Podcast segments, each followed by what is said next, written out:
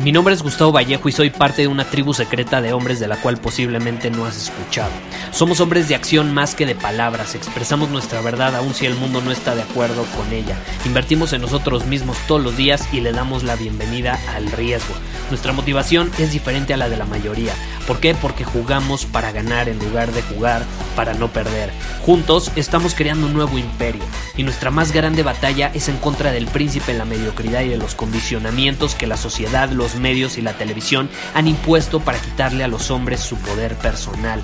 Si le preguntas a las personas normales, a la sociedad y a las escuelas, te dirán que estamos locos y que somos rebeldes. Y sí, tienen razón. Estamos locos, somos rebeldes, pensamos diferente y por eso el futuro nos pertenece. Somos hombres superiores y estos son nuestros secretos.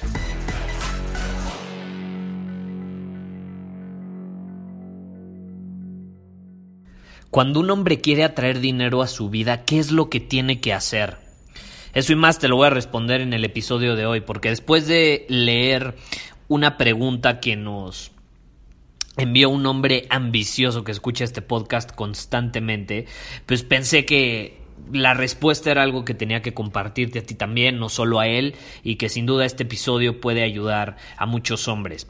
Y te voy a leer lo que me dijo. Gustavo, soy 20 años más grande que tú y aún así no sabes cuánto he aprendido de tus episodios de este podcast, de tus emails y de tus programas. Eres un ejemplo a seguir. Te escribo porque tengo una pregunta rápida para ti que espero me puedas responder. Ser rico y tener dinero es mucho mejor a ser pobre. Y eso lo sé perfecto. Pero ¿qué hay de los problemas que el dinero no puede solucionar? Me refiero a, por ejemplo, la salud, un problema legal o un problema con la familia. Gracias y sigue dominando tu camino. Vicente. Bueno, Chente, te voy a responder con este episodio. Muchísimas gracias por escribirme. Eso habla muy bien de ti, tu compromiso por mejorar, por invertir en ti mismo y tomar acción. Y estoy a punto de hacer algo que posiblemente nunca antes te había sucedido. Y es que te voy a romper en pedacitos para que cuando termines de escuchar este episodio seas un hombre completamente nuevo. ¿Estás listo? Primero que nada, sí, tienes razón. Y tener dinero es mucho mejor que no tenerlo. ¿Estás de acuerdo? Como diría mi mentor cuando le dije que el dinero no compraba la felicidad, me dijo, ay Gustavo, ¿crees que el dinero no compra la felicidad? Pues estás bien bruto. Porque se ve que no sabes dónde comprarla. Ahora, enfocándonos en las tres cosas que mencionas que el dinero no puede solucionar, tengo un par de comentarios al respecto. Número uno, estás diciendo la salud. ¿Y qué pasa? Las personas con dinero, no sé si hayas notado, pero tienen su propio equipo de doctores que los están monitoreando constantemente para asegurarse de que estén en un estado óptimo de salud, de energía y desempeño laboral. Estos doctores les proporcionan con lo último, lo último, en suplementos, en dietas, en tratamientos para que vivan más años y eviten tener enfermedades. Entonces, ¿qué pasa aquí? El dinero gana y sí te puede comprar salud. Ahora, también mencionaste problemas legales y déjame decirte que el dinero sí soluciona este problema. Con dinero pagas mejores abogados, y por lo tanto más respeto. ¿Por qué? Porque cuando tienes un abogado, un buen abogado, te respetan más. El dinero vuelve a ganar.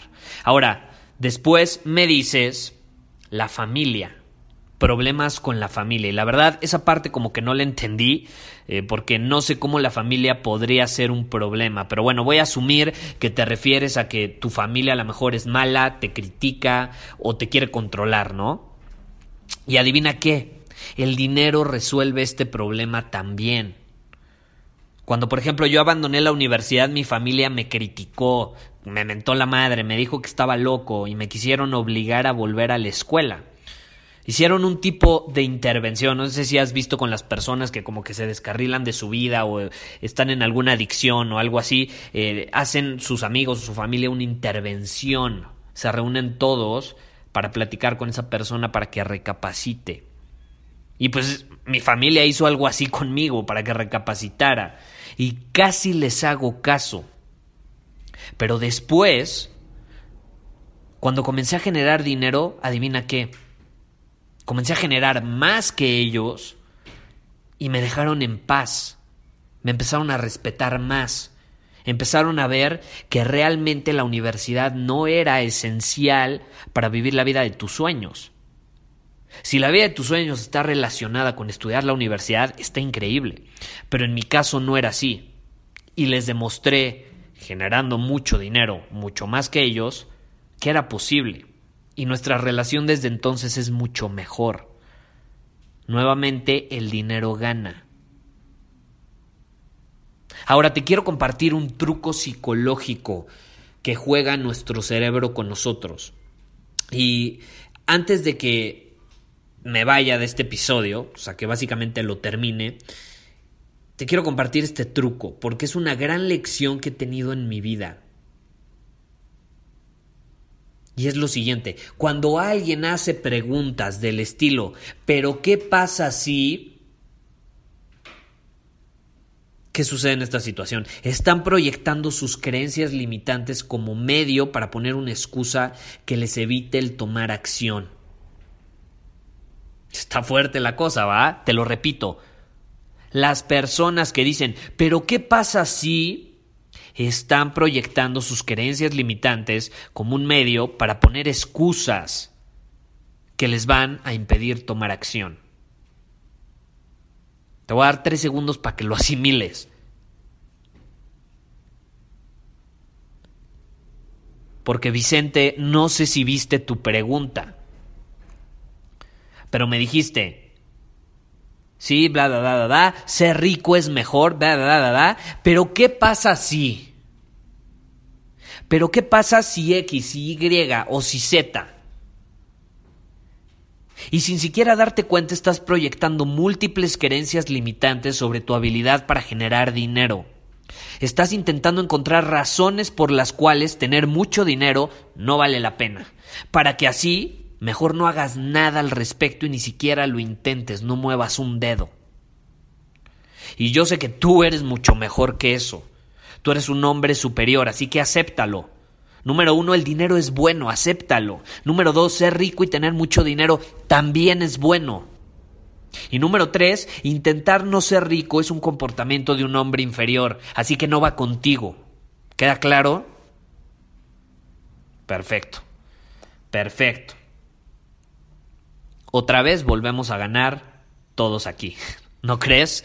Si quieres aprender más eh, cómo llevar tu vida a otro nivel en, el área financiera, personal, social y profesional, no olvides visitar nuestro nuevo sitio web Soy Hombre Superior donde vas a encontrar todo tipo de recursos. Lo acabamos de estrenar para celebrar que este podcast está llegando a cada vez más personas. Así que visítalo y estoy seguro que ahí vas a encontrar toda una familia, la familia superior que llamamos aquí que realmente está compuesta por hombres diferentes a la mayoría. Aquí somos hombres ambiciosos, hombres que invertimos en nosotros mismos todos los días, superamos nuestros límites y tomamos acción, que eso es lo más importante de todo.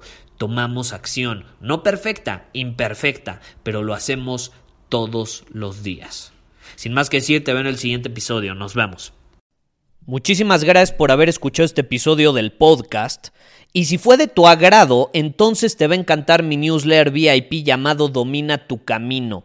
Te invito a unirte porque ahí de manera gratuita te envío directamente a tu email una dosis de desafíos diarios para inspirarte a actuar.